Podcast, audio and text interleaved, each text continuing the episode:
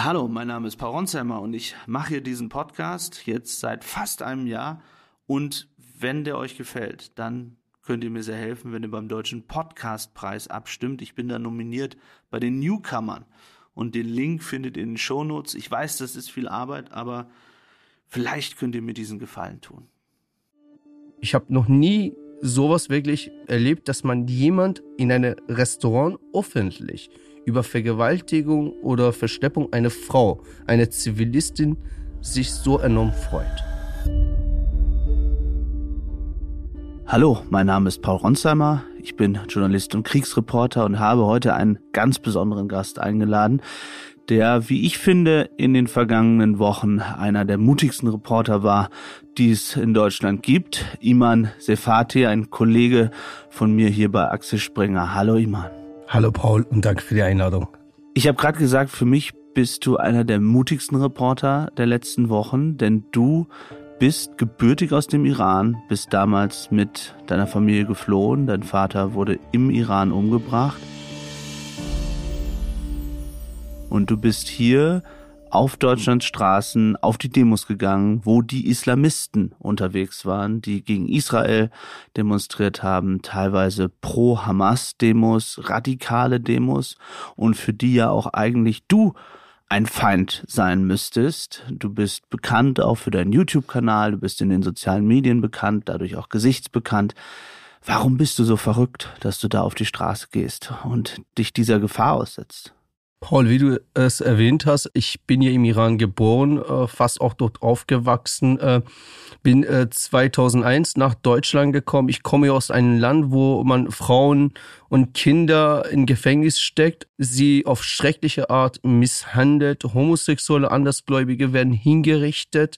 Iranische Regierung unterstützt auch terroristische Organisationen wie Hamas und Hezbollah.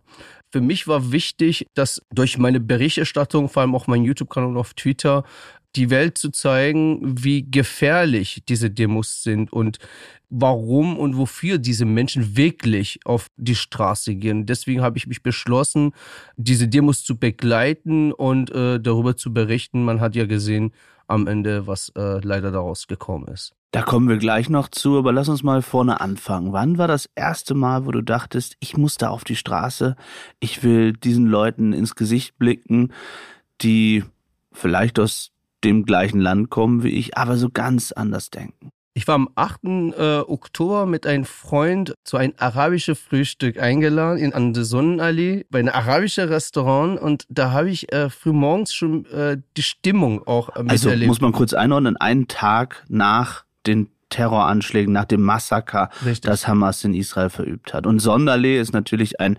Triggerwort, eine Triggerstraße, kann man sagen, in Berlin.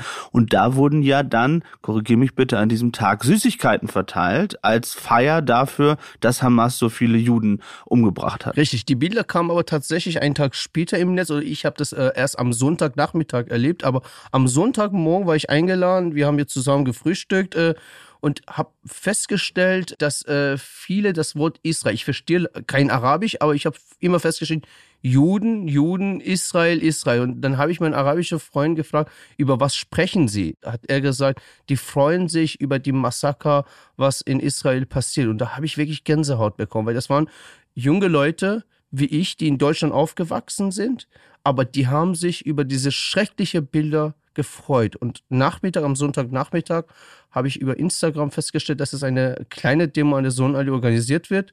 Und da habe ich gesagt, ich muss das filmen und ich muss äh, sehen, was da gesagt wird und warum die Leute sich so heftig über Massaker freuen.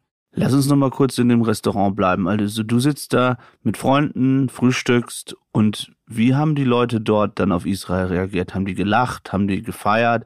Und was haben die gesagt? Was hat dein Freund dir erzählt, was sie gesagt haben? Am Anfang habe ich das Paul nicht wahrgenommen, nicht ganz wahrgenommen, weil wie gesagt, ich verstehe kein Arabisch und als er mir das übersetzt hat und gesagt hat, über was sie sprechen, da habe ich mir darauf äh, Acht genommen, mir darauf geachtet, wie sie sich reagieren. Die haben immer Handys rausgeholt, Bilder gezeigt, Videos wahrscheinlich.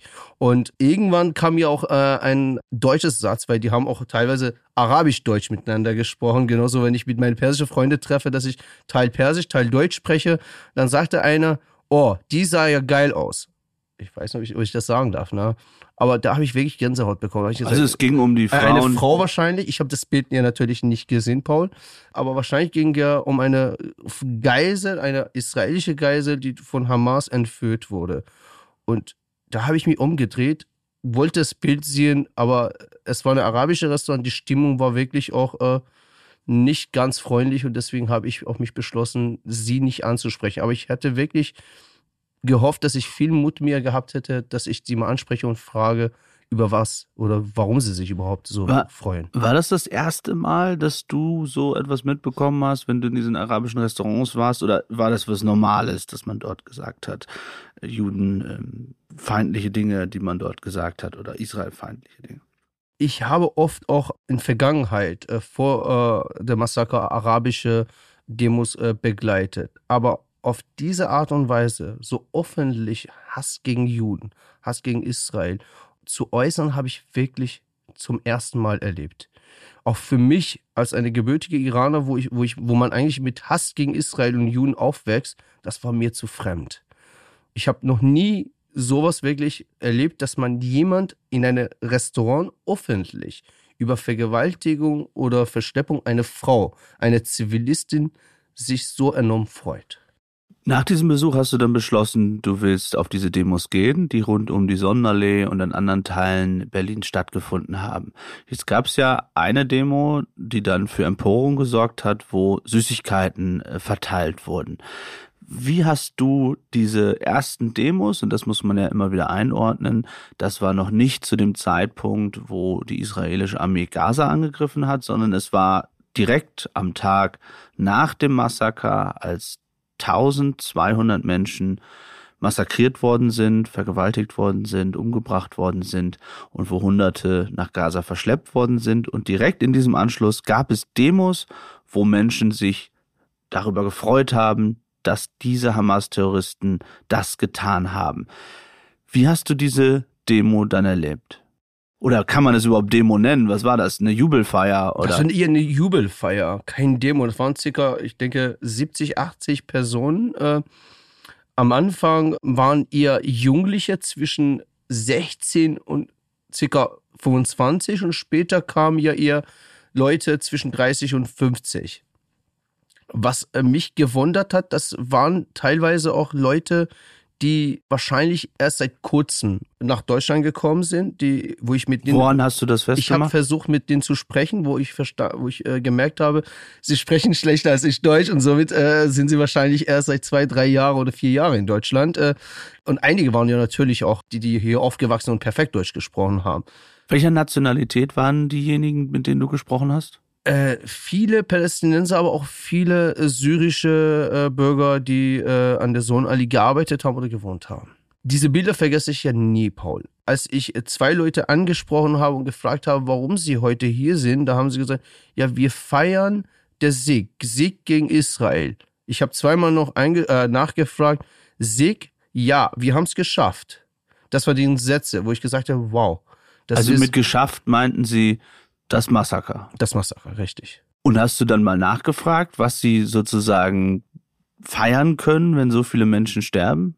Das habe ich tatsächlich nicht nachgefragt, weil die Stimmung war wirklich gefährlich. Äh, an dem Abend wurde auch oft an die Polizisten Flaschen geworfen, Steine geworfen. Es wurde Allahu Akbar gerufen, Free Gaza gerufen, aber auch Judenhass, wie zum Beispiel Scheiß Jude und Scheiß Israel. Das wurde, das Ganze wurde ja auch. Das war am 9. Oktober dann. Am richtig? 9. Oktober. Ich glaube, das war eine Gruppe aus Berlin, die selbst das sogar im Internet äh, gestreamt hat, äh, auf Instagram. Aber auch viele deutsche Journalisten haben das Ganze auch aufgenommen und äh, äh da wurde, darüber wurde auch berichtet. Wie viele Leute waren das und wo sind die langgezogen? Was war deren Ziel sozusagen mit dieser, wir nennen es jetzt mal lieber aus ihrer Sicht ja tatsächlich eine Feier? Ich weiß nicht, ob du dich in, äh, an der Sonnenallee gut auskennst. Äh, da ist eine arabische Restaurant. Trau mich nicht mehr immer dahin, aber manchmal. Ähm, da ist eine, äh, ich, ich, weiß nicht, wie der Laden heißt. Ist eine äh, Händchen, eine Hühneladen. Ne? Wir müssen die Namen jetzt gar nicht nennen. An die Ecke haben sich hier getroffen und äh, die sind hier Richtung Hermannplatz. Die haben versucht, Richtung Hermannplatz äh, loszulaufen. Äh, die Polizei hat dir natürlich nicht erlaubt, weil das war auch nicht eine, eine eingemeldete Kundgebung. Als sie angefangen haben, gegen Israel und Juden öffentlich sich dazu zu äußern, wo es mehrmals auch dem Massaker angesprochen war, wo sie gesagt haben, wir freuen uns. Die Polizei hat diese Kundgebung äh, als Verbot ausgesprochen und somit äh, aufgelöst. Auf, auf, wurde Aber das heißt ja, in dem Moment hat dann der oft kritisierte Rechtsstaat funktioniert, weil wir haben ja auch andere Demos gesehen, die ohne Probleme zum Beispiel in Essen mit den Kalifatsflaggen stundenlang demonstrieren konnten. Also sind die Demonstranten dann weggegangen? Hat es dann funktioniert? Nein, tatsächlich nicht. Das hat über zwei Stunden gedauert, bis die ganze Demonstranten weg waren. Obwohl es auch mehrmals darum gebeten wurde oder äh, darauf hingewiesen wurde, es wird rechtliche Folgen haben, wenn sie weiterhin an, die, an der Sohnallee bleiben. Hat niemand interessiert. Das hat keiner interessiert. Und, und um was ging es, glaubst du, diesen Demonstranten? Ich nehme an, es gab keine Frauen darunter? Nur Männer. Nur Männer. Nur Männer. Worum ging es Ihnen sozusagen, soziale Videos zu machen davon, sich gegenseitig aufheizen? Was war das Ziel? Das Ziel war, sich zu äußern, dass sie sich freuen. Auch äh, wenn sie wussten, im Moment, es kann sein, dass es einige Deutschen, so deutsche Staatsbürger, nicht das gefallen wird oder deutsche Politiker, aber die haben es, wenn ich das Wort sagen darauf geschissen. Dann haben sie gesagt, nee, äh, wir machen es und äh, äh, wie gesagt, die erste Tage, die Demonstration hat sich weiterentwickelt. Jetzt sehen wir andere Demonstrationen in Berlin, aber die erste Demonstration war pure Judenhass, pure Israelhass. Und das, da, da, da haben sie keine Angst gehabt, das, äh, sich darüber zu äußern.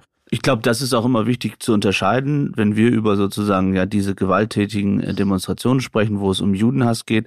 Das ist das eine. Das andere ist, wenn Menschen auf die Straße gehen und eben sagen, sie fordern einen Waffenstillstand in Gaza, sie kritisieren die israelische Armee. Das ist ja alles vollkommen mit der Meinungsfreiheit gedeckt und auch komplett verständlich, wenn Menschen, auch die teilweise ja Freunde, Familie in Gaza haben, auf die Straße gehen und gegen diese Bombardierung demonstrieren, völlig unabhängig jetzt, was der Grund dafür ist.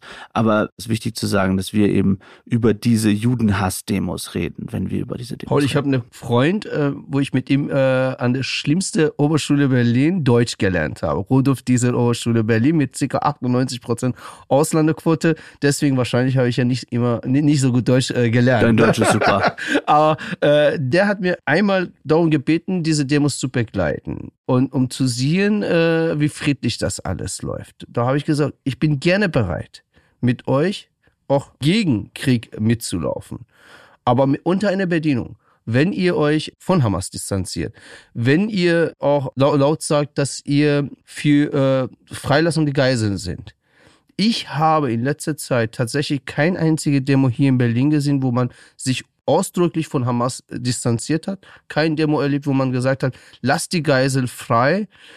Das ist das, was ich miterlebt habe. Und ansonsten wäre ich gerne bereit, auf eine Demo mit äh, teilzunehmen, wenn sie sich. Also, was du sagen willst, ist, dass selbst bei den Demos, also diesen Großdemos, wo ja auch Tausende weiß nicht, in Deutschland Zehntausende, in anderen Ländern Hunderttausende demonstriert haben, dass auf den Demos da sich nicht genügend eben von Hamas distanziert wurde. Da wurde vielleicht jetzt nicht das gebrüllt, was du in der Sonderlee erlebt hast, aber es wurde sich eben auch nicht genügend oder überhaupt gar nicht von den Taten distanziert und für die Geiseln eingesetzt. Das ist das, was du sagen willst, richtig?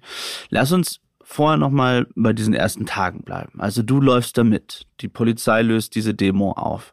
Du filmst das, du stellst es auf X, auf YouTube. Wie haben die Leute dir gegenüber reagiert? Das war doch sicherlich wahnsinnig gefährlich, dort mitzulaufen. Haben die sofort gewusst, wer du bist? Wie war das für dich? Zum Glück damals ganz am Anfang, ich war ein kleiner Account äh, auf Twitter, keiner kannte mich, deswegen haben die Leute auch, äh, wahrscheinlich wegen meinem Aussehen, ne, weil ich mir auch gesagt habe, ich bin iranischer YouTuber.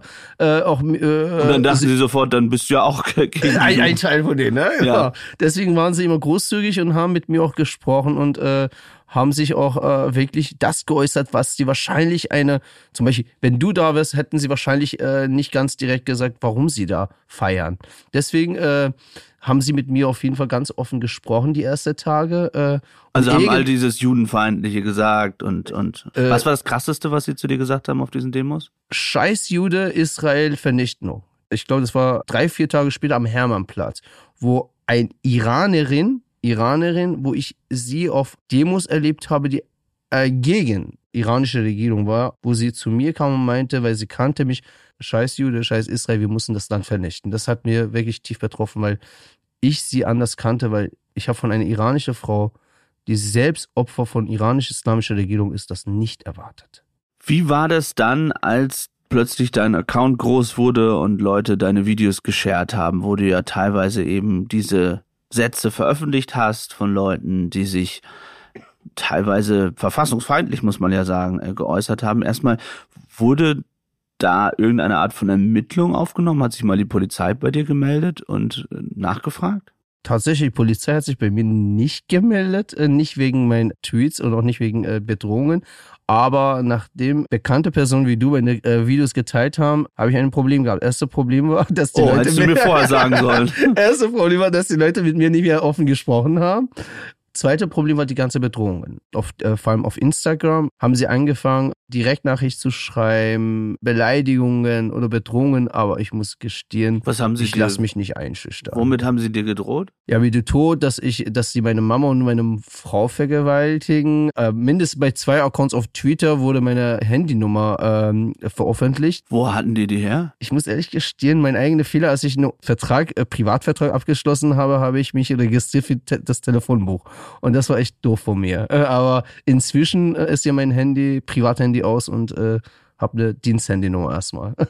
Und wie hat dein Umfeld da mitgemacht? Ich meine, deine Familie hat ja sicherlich Angst gehabt oder hat noch Angst um dich, ne? Meine, meine Frau ist gar nicht politisch aktiv. Aber seit Israel-Massaker ist sie auch aktiv geworden, weil diese schreckliche Bilder hat ihr auch sogar leid getan. Sie hat sich äh, auch äh, für Israel eingesetzt, für Juden, für, für Zivilisten aus Israel. Aber nach die ganze Bedrohung hat sie tatsächlich viel Angst. Äh, wir leben hier im Erdgeschoss. Immer wenn wir schlafen gehen, äh, geht sie kurz äh, hinter den Fenster und schaut, ob jemand da ist, weil, weil sie kennt das nicht. sie war nie politisch aktiv. Bei diesen Demos, du bist dann ja, also du bist auf den sozialen Medien dann attackiert worden, aber du bist ja weiter dahin gegangen. Also wie haben dann die Leute auf dich reagiert? Ich meine, wenn ich mir die Bilder, ich war jetzt die ganze Zeit in Israel, angeschaut habe, das waren ja nicht friedliche Leute dort, sondern denen hast du ja teilweise angesehen, dass sie gewalttätig sind. Sind die dann auf dich losgegangen? Was haben die gemacht? Paul, äh, lass mich mal ganz kurz erklären, wie diese Demos aus meiner Sicht weiterentwickelt hat. Äh, wie du es am Anfang gesagt hast, diese Demos ganz am Anfang waren eher am Hermannplatz. Äh, das waren eher spontane Demos. Muss man sagen, Kreuzberg-Neukölln, Kreuzberg, ne? für die Leute, richtig, die nicht aus Berlin kommen. Richtig. Und, und da hat man die pure Hass immer miterlebt. Irgendwann habe ich von einem Instagram-Account erfahren, dass Freunde aus der linken Spektrum und arabische äh, Vereine sich zusammengebildet haben und wollen eine Großdemo organisieren. Und die treffen sich an ein, in eine Café X äh, in Neukölln. Und da habe ich gesagt, ich gehe mit. Zum, zum Glück, äh, wie gesagt, damals war ich äh, nicht bekannt und ich durfte ja an dieser Sitzung teilnehmen. Da waren circa 80 Leute aus verschiedenen Gruppen. Man hat ja ganz, ganz links äh, äh, also Leute was, wie gesehen. muss man sich links vorstellen? So Antifa? Antifa. Bis Palästinenser, die wirklich Hass gegen Israel gesagt haben. An einem Tag, wo ich da war, der ein, eine äh, arabischstammige äh, junge Mann sagt, aber ich muss doch meine Meinung äußern. Ich will ganz öffentlich sagen, was ich will. Gemeint hat er ja die Vernichtung von Israel oder mindestens palästinensische Gebiet wieder zurückerobern, hat er gesagt. Eine deutsche Frau, Alter ca. 24, 25, blond, gut aussehen, hat sie, hat, er, hat sie gesagt, weißt du, wir müssen politisch handeln. Ich bin bei dir, aber wir müssen aufpassen. Wir müssen versuchen, dass diese Demos nicht verboten wird. Und da habe ich gemerkt, oh je, yeah, die sind dabei, sich besser zu organisieren. Und das ist tatsächlich auch passiert, Paul. Also damit wir das einmal erklären, es ging sozusagen darum, in diesem Café, in dieser Organisation der Demonstration, darauf hinzuweisen, dass man bestimmte Dinge nicht sagen sollte auf diesen sogenannten Demonstrationen, damit die Polizei sie nicht auflöst. Richtig. Also dass man taktisch vorgeht und sagt, wir fordern jetzt nicht die Vernichtung Israels, auch wenn wir es wollen, weil wir dann nicht weiter demonstrieren könnten. Das heißt, wir suchen uns andere Slogans, die nicht verfassungsfeindlich sind. Genau so war das. Ein paar Tage später gab es eine ganz große Demo am äh, Cottbuser Tor, Oranienburg, Or Oranienplatz, Richtung Cottbuser Tor. Die erste Demo war nach zehn Minuten. Äh, man hat das Auto rausgenommen, man hat gesagt, ja, auf Arabisch wurde äh, was verfassungswidrig gesagt, deswegen nehmen wir das Auto raus und das Mikrofon.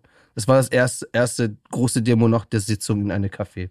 Da habe ich festgestellt, okay, viele haben das noch nicht ganz verstanden, aber wie gesagt, die waren sich besser zu organisieren. Auf die nächsten Demos, äh, wo man äh, versucht hat, ihr nicht mehr arabische Parolen zu sprechen oder zu sagen, waren eher, wenn ich sagen darf, biodeutsche Männer und Frauen hinter Mikrofon, wo sie ganz vorsichtig sich ausgedrückt haben, ganz taktisch sich auch geäußert haben. Und, und da habe ich festgestellt, ja, jetzt, jetzt haben sie wirklich geschafft, sich zu organisieren, taktisch vorzugehen, um ihre politischen Ziele zu erreichen. Aber trotzdem ist weiterhin geblieben, dass auf diese Demos ein Hass auf Israel spurbar war. Und hattest du das Gefühl, dass die Organisation weiter eher aus dem arabischen Hintergrund kam? Oder wie viel Einfluss hatte dann diese sogenannte linke Szene, Antifa-Szene, von der du gesprochen hast? Die linke Szene hat einen großen Einfluss gehabt sehr, sehr großer Einfluss. Äh, wenn ich, wenn ich äh, richtig recherchiert habe, die großen Demos waren auch meistens auch äh, von linke Szene eingemeldet, von der linke Szene organisiert. Natürlich mit der Unterstützung von arabischen Vereinen. Wie spielten Rechtsradikale da eine Rolle? Waren die völlig raus, weil sozusagen die Antifa dort war? Oder kamen die auch irgendwo dazu? Ich, ich habe äh, zum ersten Mal ein paar Leute gesehen, die etwas rechtsradikal ausgesehen haben, weil ihre aussehen und auf allem, wie, wie sie sich verkleidet haben, als sie hier äh, bei uns äh, gegen Axel Springer äh, demonstriert haben. Und da waren, äh, ich denke, wenn ich das richtig gesehen habe, sieben, acht Leute, äh, wo sie ja circa äh, rechts, kann man sagen, rechts eingezogen waren. Wie haben sich diese Demos dann weiterentwickelt? Also dann gab es diese etwas organisiertere Form. Erst einmal auch zurück zu dir nochmal. Du wurdest dann gesichtsbekannt, weil du eben diese Interviews geführt hast. Wie hat sich das dann auf deine Arbeit ausgewirkt? Du bist ja weiterhin, muss man immer wieder sagen, dorthin gegangen. Das große Problem, was ich auch vorhin erwähnt habe, wie du gesagt hast, ich war mindestens in Berlin bekannt geworden, äh, dass ich palästinensische Demo, Demos begleite. Problem waren nicht mehr die Demonstranten, sondern die Organisatoren wo die äh, Ordner zu mir gekommen sind und gesagt haben, ich darf die Demos nicht filmen, ich darf die Leute nicht interviewen. Oder als ich angefangen habe, Leute zu interviewen, sind die zu äh, Demonstranten gegangen, mit ihm darfst du nicht reden. Oder äh, mich weggeschubst haben, meine Kamera äh, weggenommen haben. Was waren das für Ordner? Einfach von der Organisation? Einfach von Organisator Organisatoren. Äh, meistens auch äh, was mich gewundert hat, die haben angefangen, Englisch zu sprechen, wo ich gesagt habe, ich verstehe, mein, mein Englisch ist, ist äh, schwach, er redet mit mir Deutsch und äh, da haben die weiterhin trotzdem mit mir auf Englisch gesprochen. Ich denke, deswegen sage ich, das war eher aus der linken Szene. Dann bist du weiter dorthin und hast nicht nur gefilmt, sondern hast auch selbst ein Plakat hochgehalten bei einer Demonstration, nämlich Hamas sind Terroristen oder Hamas ist Terrorist. Wie haben die Leute darauf reagiert? Viele haben mir gesagt, Iman, du berichtest einseitig. Äh, sei fair und glaube uns, wenn du hingehst mit einem Plakat, Hamas ist Terrorist, du bist willkommen. Da habe ich gesagt, okay, ich probiere es aus. Wenn ihr mir das sagt. Ach, das war sozusagen von Demonstranten, Richtig. die auf deine Kritik hin, dass sie die Hamas nicht genug verurteilt, gesagt haben, okay, komm mit einem Plakat und du wirst sehen, ähm, dass dir nichts passiert. Das ist genau richtig. Und ich, das war der, äh, eine Kundgebung vor Kanzleramt. Da habe ich gesagt, okay, dann probiere ich das mal aus. Vielleicht liege ich mal falsch. Da habe ich eine Plakat fertig gemacht, äh, da stand hier, Hamas ist Terrorist. Äh, keine Beleidigung, äh, nichts, nichts was Schlimmes. Einfach, nur die Feststellung. Die Feststellung ist ja laut jetzt auch in Deutschland festgestellt, die Hamas ist eine terroristische Vereinigung. Verrückterweise vorher nicht, aber jetzt schon. Das hat nicht mal eine Minute gedauert, bis der Organisator äh, zu mir gekommen ist und gesagt hat, du bist hier nicht willkommen nimm dein Plakat weg. Er hat erstmal mein Plakat weggenommen. Wer war der Organisator? Das war eine arabischstammige Verein tatsächlich. Ein etwas älterer Mann, um die 60 Jahre alt. Er ist ja oft im Video auch zu sehen, wie er zu mir rennt und mein Plakat wegnimmt. Äh, zum Glück. Äh, ich habe davor auch die äh, Berliner Polizei über die Aktion informiert, deswegen waren sie schon bereits in, bereits schon im Vorfeld informiert, dass ich da auftauche.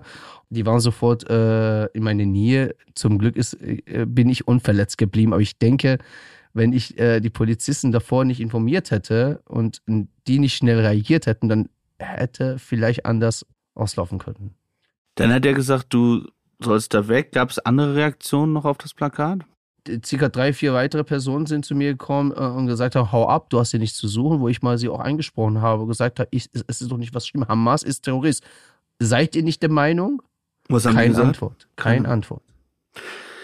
Dann hast du ein weiteres Plakat mitgenommen zu einer anderen Demo, nämlich Lass die Geiseln frei, also um die verschleppten Menschen, die teilweise ja immer noch in Gaza in irgendwelchen Tunneln sind. Einige sind freigelassen worden, aber eben längst nicht alle. Und das war noch eine Zeit, wo alle in Gaza waren. Wie haben die Menschen auf die Plakate Das war reagiert? knapp eine Woche später, nach der ersten Aktion, da habe ich gesagt, okay, jetzt hast du eine arabische Organisator äh, getestet, jetzt gehen wir auf eine Demo, wo äh, linke Szene das organisiert hat. Ich war auf eine Großdemo äh, am Alexanderplatz, wo ich denke, circa 8000 Leute äh, daran teilgenommen haben mit einem Schild, äh, äh, lass die Geiseln frei. Das hat jetzt circa äh, dieses Mal zwei bis drei Minuten gedauert, bis die Organisatoren durch Ordner zu mir gekommen sind mit Polizei, dass sie gesagt haben, ich soll ein Schild wegnehmen, wo ich auf mein Recht stand äh, und gesagt habe, das Schild ist nicht gesetzwidrig, äh, es ist auch äh, kein Straftat, äh, aber ich durfte trotzdem an der Demo nicht teilnehmen man hat mir gesagt, ich soll den Schild wegnehmen. Moment, da war die deutsche Polizei und die hat gesagt, du sollst das Schild mit Lass die Geiseln frei wegnehmen? Das ist leider richtig. Man hat mir gesagt, Aus ich, mit welcher Begründung? äh, ich bin äh, an der Teilnahme der Demonstration an sich der Veranstalter nicht erwünscht. Deswegen, ich kann mich ganz hinten hinstellen, mitlaufen, aber nicht mit Demonstranten. Wahnsinn. Wie hat sich das dann bis jetzt in den Dezember hinein entwickelt mit diesen Demonstrationen? Ist das weniger geworden? Ist es mehr geworden? Ist es, und da muss man vielleicht nochmal aufs breite Bild schauen, der, der Krieg hat sich dann ja immer intensiver entwickelt. Es gibt eine hohe Opferzahl eben auf der Seite ähm, der Palästinenser stand heute bis zu 15.000 Menschen, die gestorben sind, darunter eben sehr, sehr viele Zivilisten. Das heißt, man hätte ja jedes Verständnis eben für Menschen, die friedlich auf die Straße gehen und sagen, dass sie wollen, dass dieser Krieg aufhört, gerade wenn sie eine persönliche Beziehung dazu haben.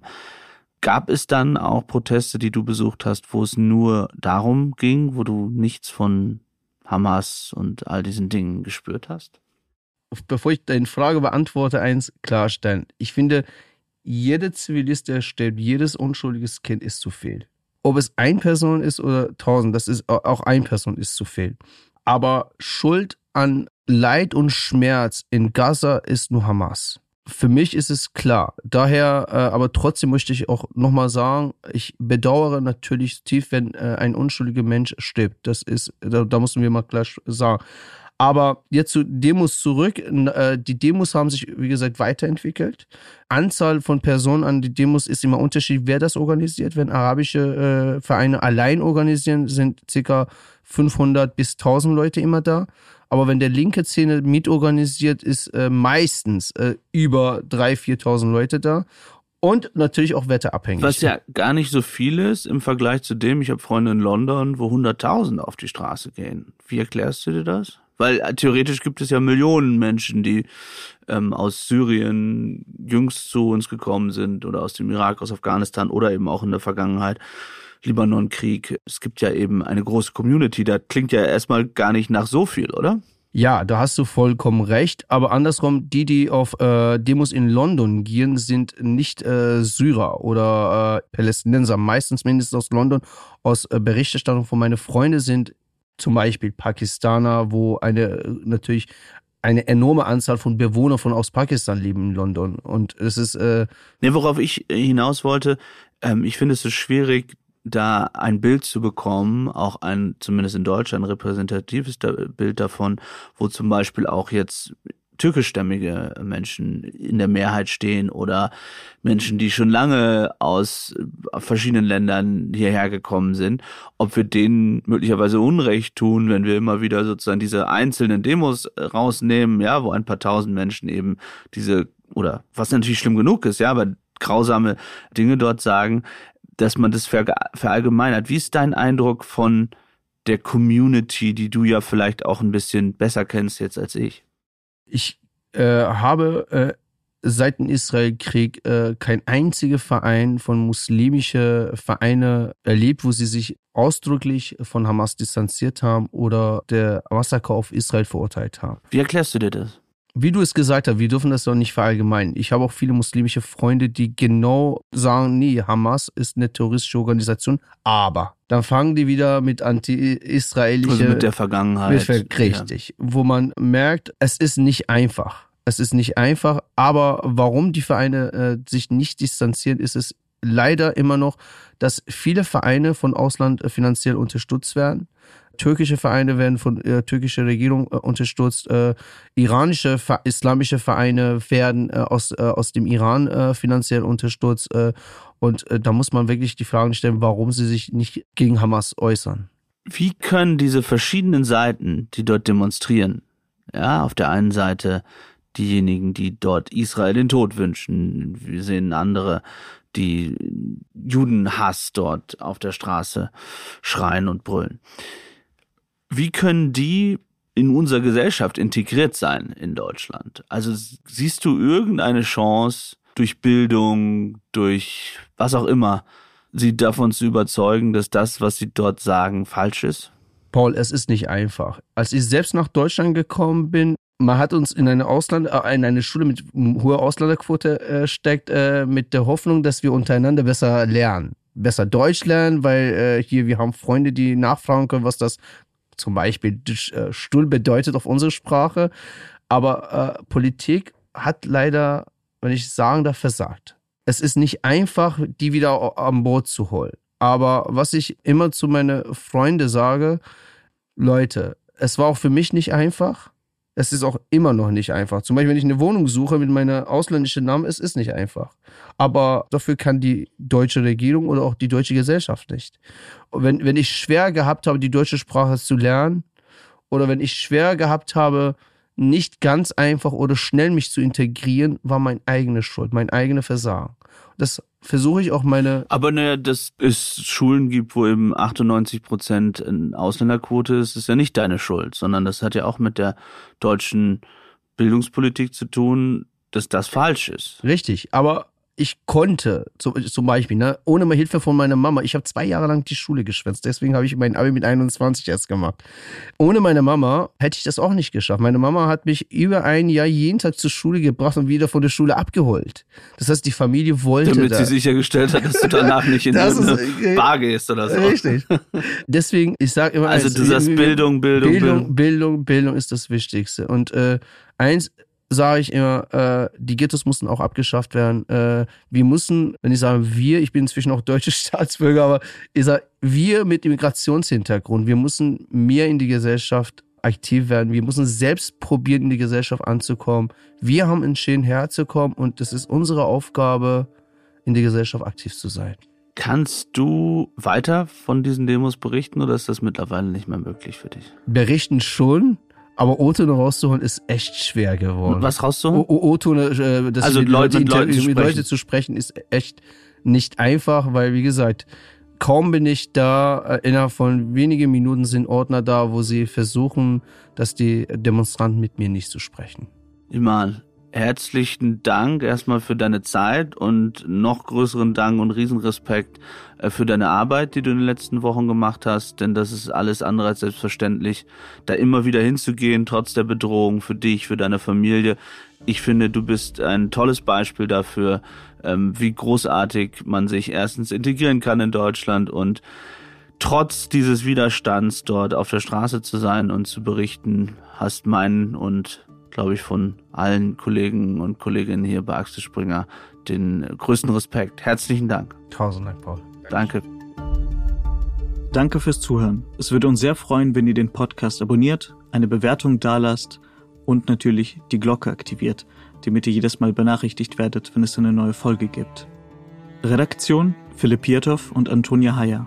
Aufnahmen aus aller Welt Vadim Moisenko und Georgos Mutafis. Produktion Serda Dennis.